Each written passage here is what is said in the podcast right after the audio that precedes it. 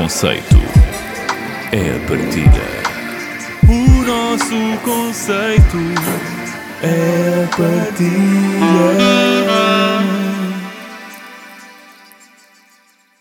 Olá, bem-vindos a mais um. O nosso conceito é a partilha. Estamos novamente eu, Catarina Moura, o Tiago Pais, o Pedro Abril e o Bernardo Agrela, e esta semana vamos falar sobre doce da casa.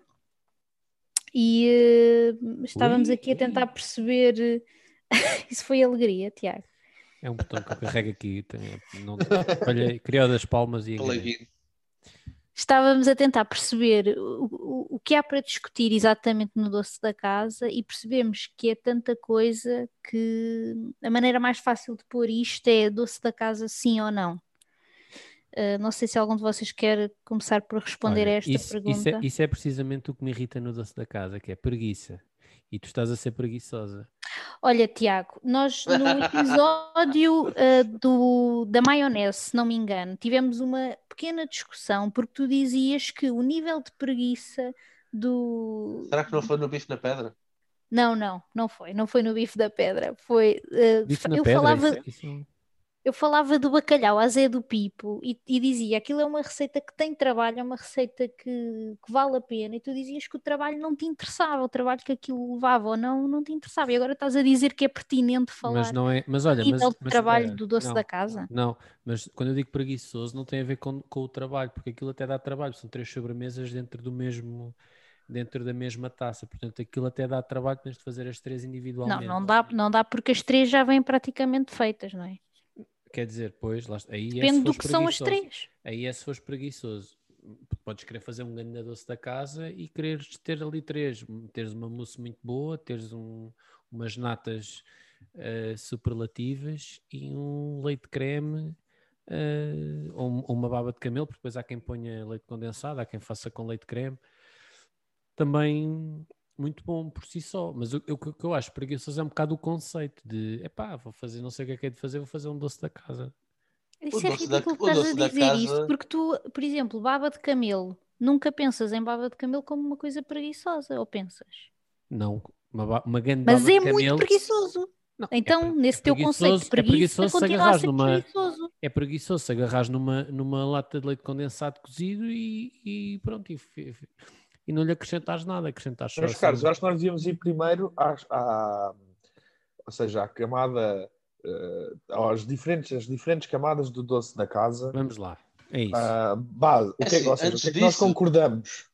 Sim, mas antes disso é preciso dizer que assim, o doce da casa é, é aquela merda que alberga tudo. Tu, se quiseres fazer eh, um doce com chocolate e com uma mousse, eu sei quanto lhe chamares doce da casa, podes chamar. É o teu doce da tua casa. Ora, nós, nós estamos a falar é da dita serradura, aquele doce à base também com bolacha e leite condensado.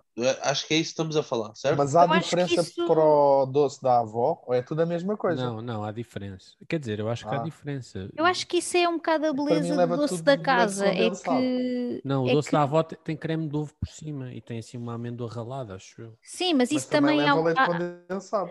É pá, mas se leva ovo já Não. tem um trabalhão. Não, o doce da, o doce da avó, se- posso, pode- posso estar a dizer uma baboseira gigante, não estou a ver, mas o doce da avó para mim é aquele que leva, tem creme de ovo por cima, com, acho que é com amêndoa picada ou bolacha, já não sei, e por baixo é só nada, é serradura. Eu também acho que Natas e sim, É mas, em- mas também há, imagina, a delícia da praia, ali na zona da Costa da Caparica. oh, oh, a historiadora, temos aqui a historiadora da Costa. É verdade, a, a delícia da praia é mais ou menos isso. Olha, mas ó, Ah. Tiago, tu podias falar um bocadinho de, dessa, da história do, do doce da casa que andaste à procura e não conseguiste ter grandes respostas. É verdade, eu estive duas horas ao telefone com a Maria de Lourdes Modesto, um dia, já há uns anos, a propósito da, da origem do doce da casa, e, e eu ainda não estou certo que ela tenha percebido o que é que eu queria.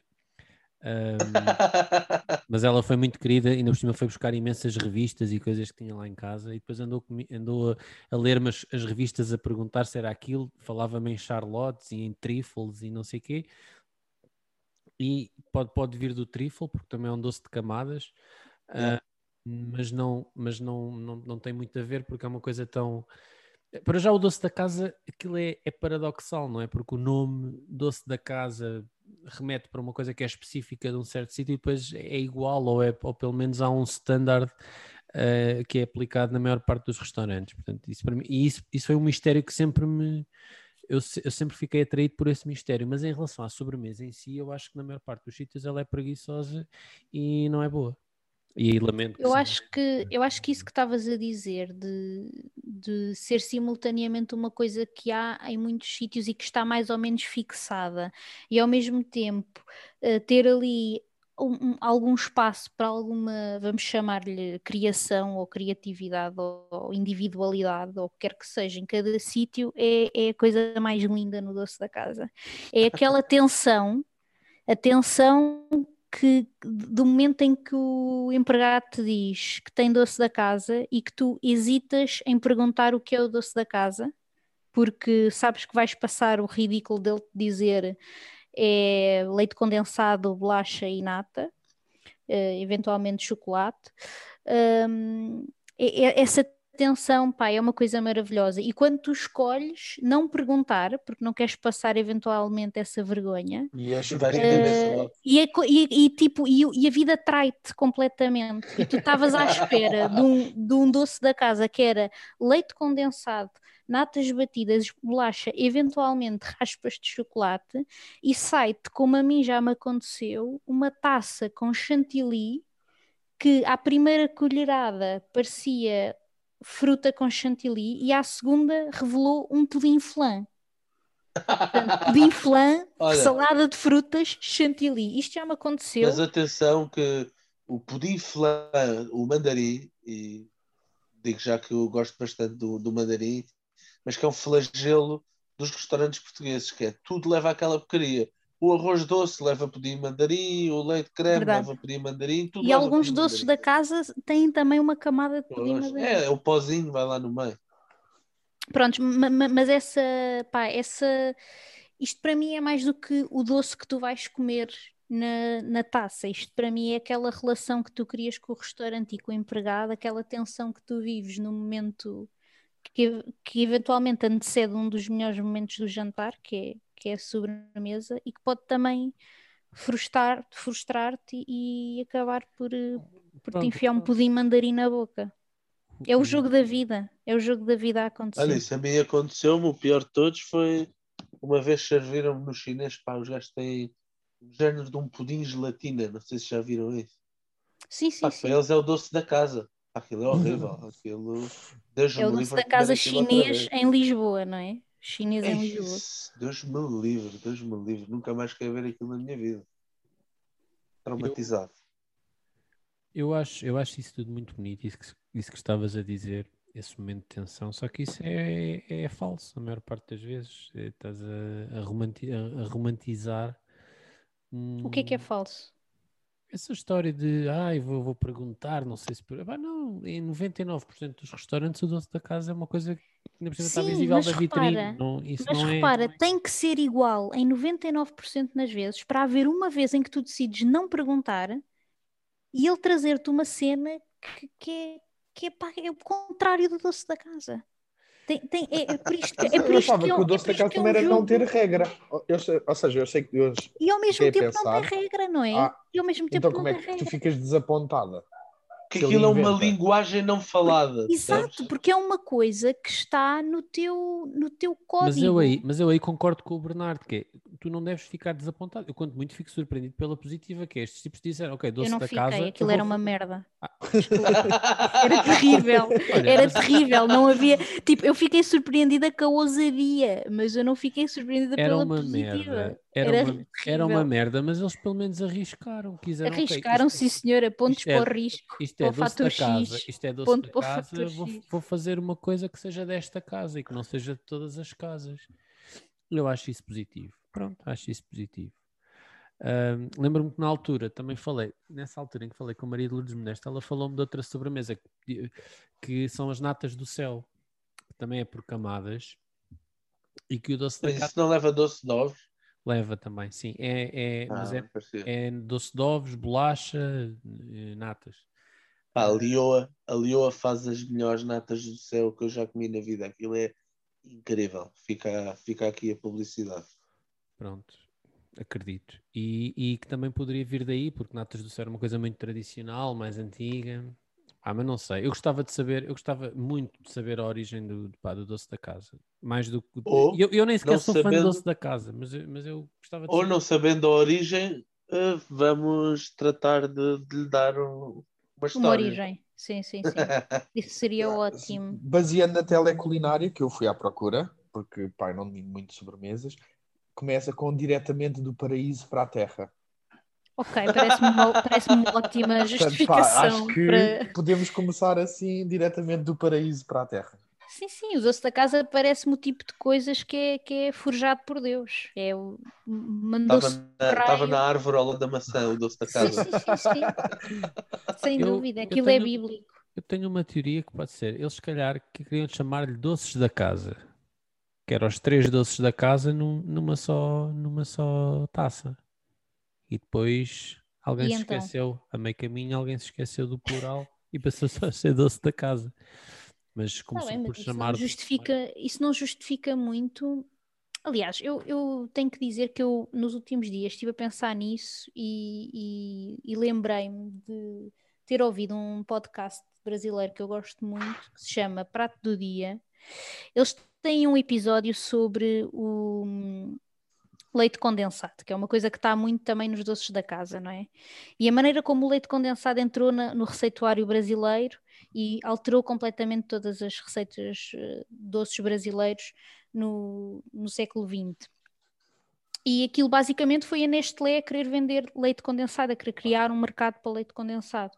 E eu pergunto-me se também não poderá ter sido eh, alguma coisa parecida a acontecer em Portugal. O que eles fizeram no Brasil basicamente foi criar receitas ou adaptar as receitas brasileiras, inclui- incluindo-lhes eh, leite condensado, um, e portanto distribuindo essas receitas a- às donas de casa, que na altura eram cliente-alvo ah, do- do- da Nestlé. E eu pergunto-me se isso também não poderá ter acontecido cá, não é? Uma teleculinária, aconteceu. uma, Mas eu acho que aqui partiu muito mais da parte da restauração. da restauração, do- mas eles também fizeram isso com a restauração, Pois. não é? Pois é isso. Eh, Ao dizer isso, soa, soa mais que o público era a dona de casa e não. E não No. Brasil, sim, Isso no Brasil, sentido. sim, mas, mas em Portugal havia muitos livros. Ainda, há dias comprei, compram, Mas eu não lembro de ver uma- nenhum livro com doces da casa.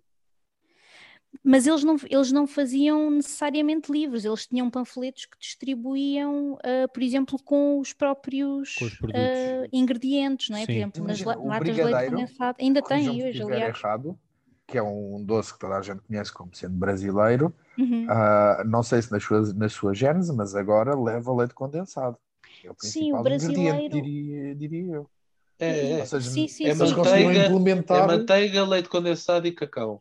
O Eles brigadeiro foi um, se não estou em erro, foi um doce inventado hum, por volta, por volta da Segunda Guerra, acho eu, por altura da, da Segunda ou da Primeira Guerra, agora não tenho a certeza, e que envolvia também a, a, a Nestlé, um, um concurso de receitas, se eu não me engano, uh, que envolvia a Nestlé. Foi Não. alguma Ficou famoso coisa. no Não, não, não. O brigadeiro, o brigadeiro tinha a ver com um, um- um candidato a presidente no Brasil que era brigadeiro.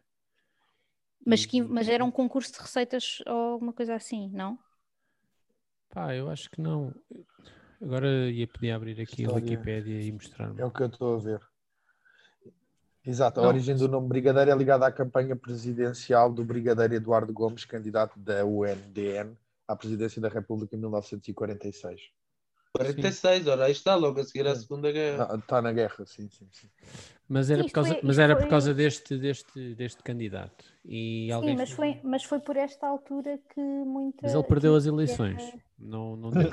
Mas, foi Mas nós muito- ganhamos. Já, o já o brigadeiro. brigadeiro, não é? Já o brigadeiro. Mas pronto, isto, isto tudo para dizer que, é- é- aliás, este, este episódio deste Foi podcast feito como é- forma para arrecadar fundos para a campanha.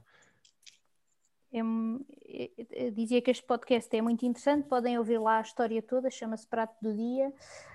Hum, e pronto, eu pergunto-me se o leite condensado, não, ser, não sendo um ingrediente tradicional das receitas portuguesas, não é? De doces portugueses, se não poderá ter sido uma das maneiras como. como Mas se como- fosse, mas se como- fosse deixava rastro e alguém saberia disso. Não, mas E acho pode, estranho. na, Pois, talvez. Na medida em que, tal, tal como a, a Unilever, aliás, a, a Unilever fazia aqueles, rece- aquele- aqueles livrinhos da vaqueiro, a Sim, firma Unilever fazia para as pessoas usarem margarina. Ah, e houve muitas receitas em que na altura se começou a usar margarina por causa disso, mas mais em casa. Mas eu acredito que a Nes- a Nestlé, sendo uma marca da Unilever, também pudesse ter, eh, ter livrinhos de receitas. E, est- e estas A, mais, marcas a própria Maisena, eles também faziam o mesmo para a Maisena. Sim, estas marcas norma- tinham às vezes pu- publicidade e anúncios em revistas de culinária, como a Teleculinária ou a Banquete, que incluíam receitas, não é? As publicidades eram elas mesmas receitas. E ainda hoje incluem. E ainda hoje essas- incluem. Eu não sei se não poderá ter tido alguma coisa a ver com Se- isso. sendo Se que o fosse doce da isso, eu casa-. Sendo que o doce da casa é uma coisa de cozinha popular, não é? Tu não, não vai não, Sim, não- sim. nos Popular e, e como o hotel, Pedro não- estava a dizer, de restauração, não é? Me- Quer dizer, ninguém faz doce da casa em casa. Em casa fazes a serradura, ou seja, Fazes quando é em casa dás-lhe nomes assim, serradura outra coisa qualquer. Mas não fazes é cama- doce da casa. Não fazes as três camadas, a serradura é só uma das camadas do doce da casa. Pois, sim, sim, sim, sim. Portanto, és Verdade. ainda mais preguiçoso. Sim. Bom, Tiago, doce da casa. Não. Quer dizer, não quer, não quer ser preguiçoso dizendo apenas não, mas é doce da casa. Não, tens Enquanto tão lenda- preguiçoso como um doce da casa. é a lenda isso, sim, Tiago. a lenda sim, adoro a lenda, quer saber mais. Enquanto sobremesa, pá, só em. Só em... Vocês fazem sempre muitas adendas. É Assim Só aqui, se não houver ali. mais nada. Só se, Só se não houver mais Só nada se- e eu só- estiver só- cheio só de fome. só se, o só se a outra opção for fruta. For doce da casa ou fruta, doce da casa. Fruta não é de sobremesa. Fruta Para não é mim, sobremesa. fruta não é sobremesa. Pedro, Eu ah, não só sim, como já fiz o desafio à ajuda de freguesia da Penha de França, do próximo Penha à Mesa, ser o melhor doce da casa da freguesia. Portanto, olha, sim. duas palavras para isso: bravo, bravíssimo. É, é o que me apetece dizer: bravo, bravíssimo. E, e- e Bernardo? Ah, nem. Não gosto muito de. Ah, vocês lixam este programa eh, completamente nesta parte. Ou seja, se Agora o Bernardo for... dizia que o doce da casa também era um doce de estação. não, não, não. Se for em tigela de vidro e que possa Calma. dar eh, isso possa dar largas à imaginação de cada casa, Hum, pá, sim. Sim, se mas for isso. o clássico, Mas aí concordo. Aí se for o clássico chantilly, bolacha Maria ralada ah, e leite condensado, não. Pois. Muito bem. meu Deus. Ou seja, Eu vou aquela dizer, mostela, não. Eu vou dizer sim a tudo, qualquer que seja, eh, sem concessões, sem concessões. Doce da casa sim, historinha sim, eh, momento de tensão sem saber o que é que o empregado vai dizer sim. Uma intenção que eh, só existe na tua natas, cabeça. Não é na minha cabeça, eu depois posso dizer o restaurante onde tu podes ir comer aquele pudim com fruta e Não, chantilly. podes que dizer no ar para as pessoas. Eu sei qual é o Sim, claro, o restaurante é, eh, chama-se eh, Granja Velha, se não me engano, é um restaurante na Baixa. Na Rua dos Sapateiros. na Rua dos Sapateiros. Tem, tem algumas coisas muito, bo muito boas, entre elas eh, Mas a sobremesa o não é um sável, o sável, eles costumam ter sável com a sorda de ovas na altura e é muito Uh, bom. É, é tá agora, é aproveitar. Não, agora já deve ter acabado. Não, não, agora está na época do eu- já estamos a fechar, a começar maio, não é? Sim, mas ainda há sável. Ainda há sável, pronto. Ah, agora, a sobremesa, de o doce da casa de facto não está no lote das coisas muito boas. Mas pelo menos arriscaram. Parabéns. mas arriscaram, isso é, isso é o fator X. Bom, esta semana aqui para a nossa receita desempoeirada, eu peguei num livro que se chama Manual de Cozinha Chinesa e que foi escrito pelo Dr. Li Xing. Uh, isto foi um, foi um livro publicado em, em Portugal nos anos 70, quando havia, segundo ele, diz aqui no, no prefácio, uh, sete restaurantes chineses em Lisboa, mais um ambulante, que era ele próprio. Não sei muito bem o que é que isto Eu significa. tenho uma coisa para dizer sobre esse livro que é eh, é um livro que tem um formato muito irritante de pôr numa estante, porque ele é um livro feito É muito assim, baixinho. é muito baixo, mas muito comprido, então fica mal onde quer que o ponhas na estante.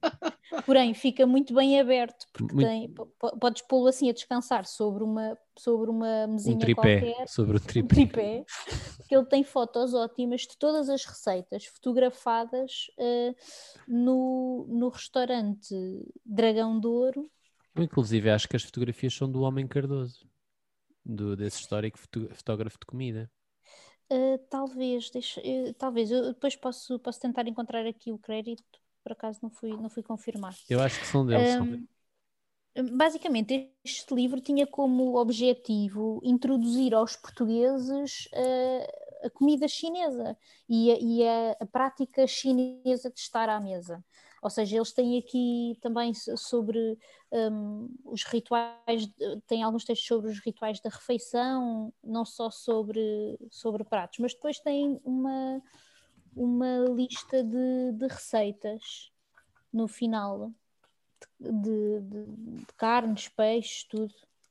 E a que eu, e a que eu escolhi e que agora perdi a folhear, a folhear o livro é hum, peixe recheado com carne. Peixe recheado com carne. Peixe recheado com carne. Isso Tem aqui uma ótima, uma ótima foto de uma espécie de um robalo, eu acho que é um robalo num prato, deitado, morto, está com uma aparência muito triste, com folhas de alface à volta. Enfim, eu vou passar os berço- ingredientes, só Berço porque a receita é bastante. de peixe frio. Sim, sim. Vou passar os ingredientes só porque a receita ainda é um bocadinho longa. E eu achei uma coisa muito interessante nesta receita, é que ela divide-se em várias etapas. A primeira é mistura A. É como se chama a primeira, a primeira parte da receita, é mistura A.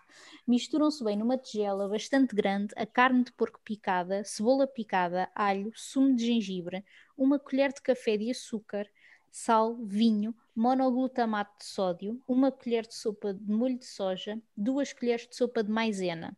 Isto é a mistura A.